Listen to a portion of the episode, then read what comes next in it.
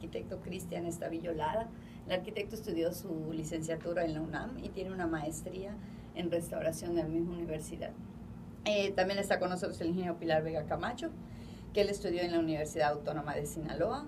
Y estamos el día de hoy para hablar de los temas de arquitectura e ingeniería. Buenos días, Cristian. Muy buenos días, ingeniero. Antes que nada, agradecer la plaza que el día de hoy nos brinda eh, la Universidad Autónoma de Yucatán, el Colegio de Ingenieros y usted. Muchas gracias por la invitación. Buenos días, Pilar. Bienvenida nuevamente al programa. Gracias. Buen, día, Cristian. Buenos días, ingeniero. Bueno, pues este, quisiéramos empezar hablando un poquito de lo que hemos hablado en otros programas, que es este, qué es la ingeniería y por qué estamos hablando tanto de ingeniería y tal vez los radioescuchas dijeran, ¿y por qué invitaron a un arquitecto? Bueno, pues porque los arquitectos y los ingenieros eh, nos gusta sentarnos en la misma mesa. Vamos a empezar así. Y vamos a dejar que Cristian hable un poquito de, de, esta, de este tema, de la arquitectura y la ingeniería. Bueno, antes, que nada yo quisiera definir el término de arquitectura e ingeniería. Muy bien. Eh, la ingeniería es el conjunto de conocimientos científicos y técnicos para la invención e innovación, el desarrollo y mejora técnica de herramientas para resolver problemas. Y la arquitectura, por definición, es el arte y técnica de proyectar, diseñar y construir espacios públicos y espacios abiertos. Em, creo que a partir de la definición es importante ver que, que son ramas que tienen una, una, similitud. Por un lado, la ingeniería, eh, desde mi punto de vista, está, está creada para poder resolver un problema técnico específico y la arquitectura también tiene una parte técnica, tiene una parte lógica pero este, pues es una cuestión más de, de proyección y diseño. Espacios. Espacios. diseño de eh, espacios. ciudades, eh, sociedades. es no solamente el edificio, sino el entorno que rodea el edificio y la gente que está dentro del edificio. Sí, porque el 80% de nuestra vida lo pasamos dentro de, un, espacio. Sí, y cuando estamos dentro, caminamos en la calle. En la ciudad, entonces todo el tiempo estamos en un espacio, sea público, sea al interior o al exterior. Sí, en la definición de arquitectura decías espacios públicos, pero creo que es como que... Espacios urbanos. También, espacios urbanos. ok, ok, ok. Y en tu concepto, Cristian, ¿cuál es esa similitud? Bueno, eh, haciendo un poquito un resumen rápido de la historia de la humanidad, no, no, voy a, no voy a tardar mucho. Desde mi punto de vista, la arquitectura y la ingeniería siempre estado ligada desde las culturas antiguas, los egipcios, Mesopotamia, los persas, los griegos, los romanos, Edad Media, siempre el ingeniero y el arquitecto era la misma persona.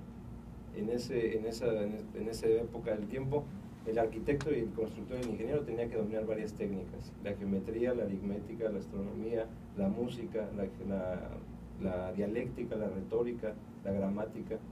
Entonces era, una, era un individuo que tenía un conocimiento vasto de varias áreas y eso hacía que pudiera hacer material esas edificaciones.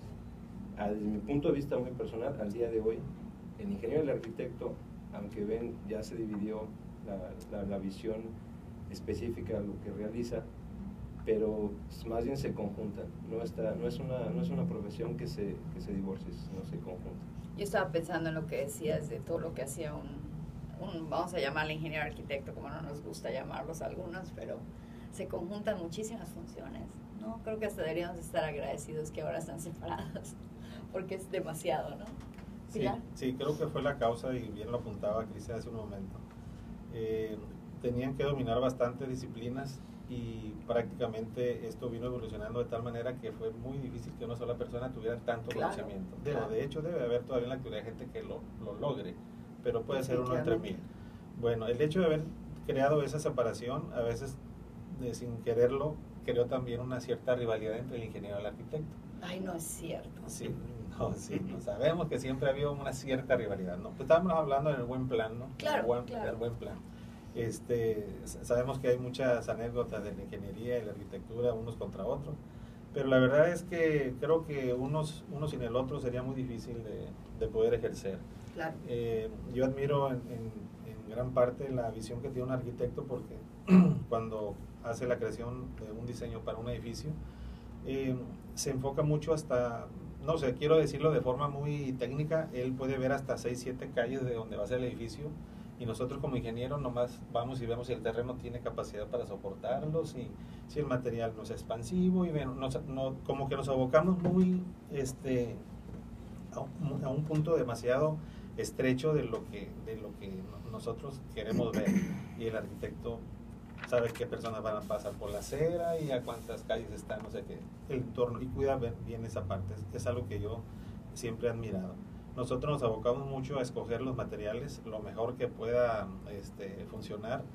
Eh, materializamos de la mejor manera también las ideas que tiene dentro de, su cabeza. A nosotros nos entregan un plano y queremos nosotros decir, bueno, pues si tú me dices que quieres un claro de 12, 13 metros, no quieres apoyos en un salón, pues muchas veces no es que nos meta en un aprieto, sino que nos, nos, nos lanza un reto que a veces sabemos que ellos lo hacen, a veces para tentar que tanta capacidad tiene un ingeniero de poder lograr un diseño que ellos traen y este lo, lo asumimos realmente como un reto y lo hacemos así. ¿Tú crees que sea como un reto? Cristian, ¿qué opinas?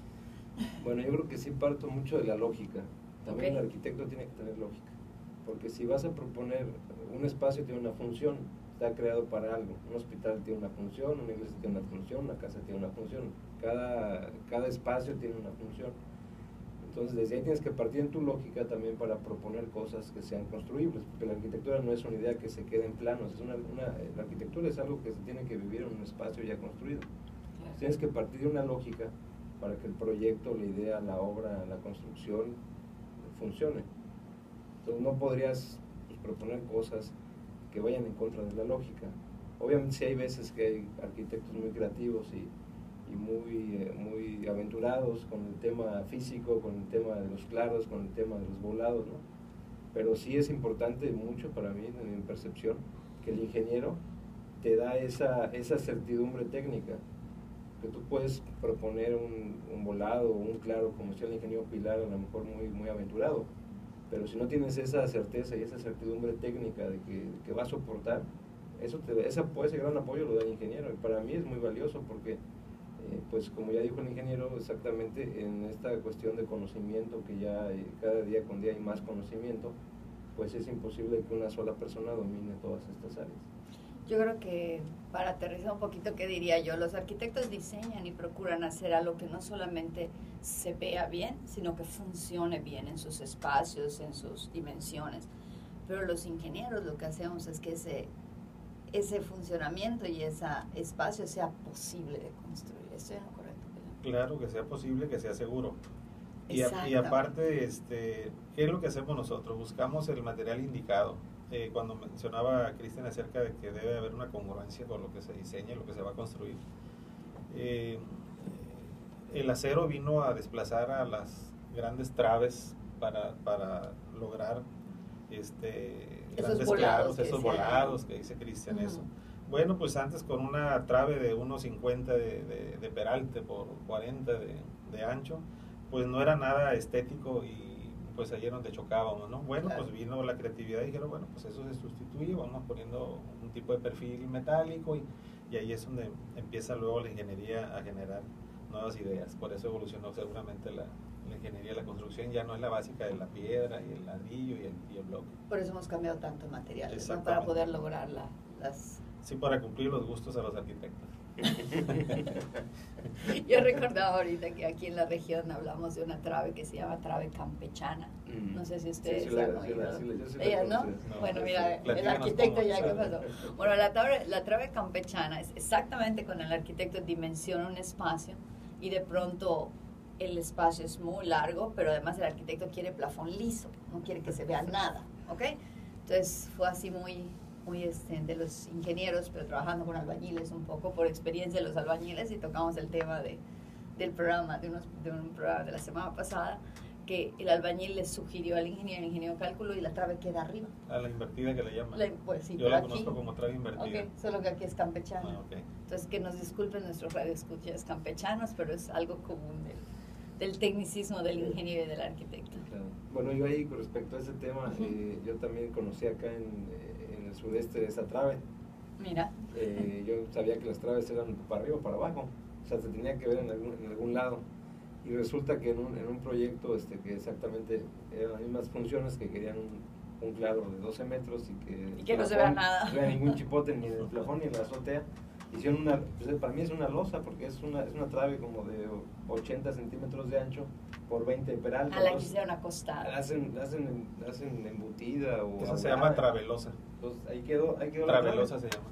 Sí, pero este, aquí la, la, travelosa más bien la piensan en la otra, en la, en la actual, en la travelosa con, con lámina, ¿no? Que la, le cuelan el concreto rápido, ¿no? Y ahí fue donde, donde descubrí que era la, la, trave campechana la, que quedaba en función de los... Sí, mira, esa es más difícil, esa trave campechana es la más, difícil porque tiene que calcular en la losa.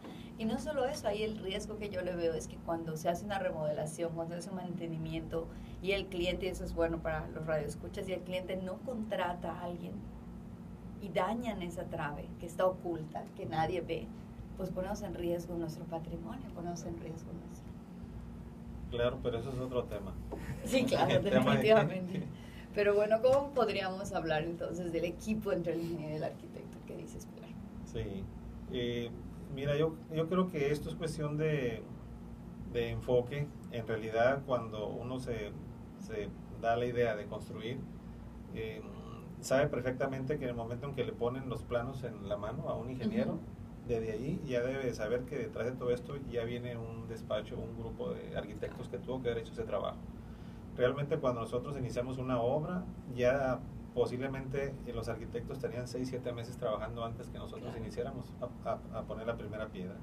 Entonces es una labor que uno realmente debe de, apreciar y yo voy a insistir mucho en la cuestión de complementar, complementar lo que viene siendo la arquitectura y la ingeniería para lograr el fin común que es una buena obra, al final de cuentas es lo que buscamos ambas partes. Finalmente lo que buscamos es dar un servicio, ¿no? Que que es el punto básico de la ingeniería y la arquitectura. ¿Algún comentario para cerrar, Cristian? Pues solamente eh, concluir que el arquitecto y el ingeniero tienen que estar siempre trabajando de la mano, desde la cuestión del diseño, la cuestión del cálculo, las decisiones del proyecto y hasta la edificación. Que ahí también, eh, tanto el ingeniero en la parte técnica de la construcción como el arquitecto, pues tienen que coordinar ese trabajo para que exactamente la, el producto final, que es el edificio, pues quede quede bien, y funcione clientes y sea bello también. Claro. Y muchas veces hacemos obras que son de servicio público, que quedan ahí para, para siempre. exactamente. Bueno, pues muchas gracias, Pilar. Al contrario, muchas gracias, Cristian. por la invitación. Muchas gracias. Y a nuestros estimados radioescuchas les esperamos la próxima semana. Y me despido un poquito diferente el día de hoy y recordándoles que no solo la ingeniería, sino que la, la arquitectura también está en todo lo que nos rodea. Muy buenos días.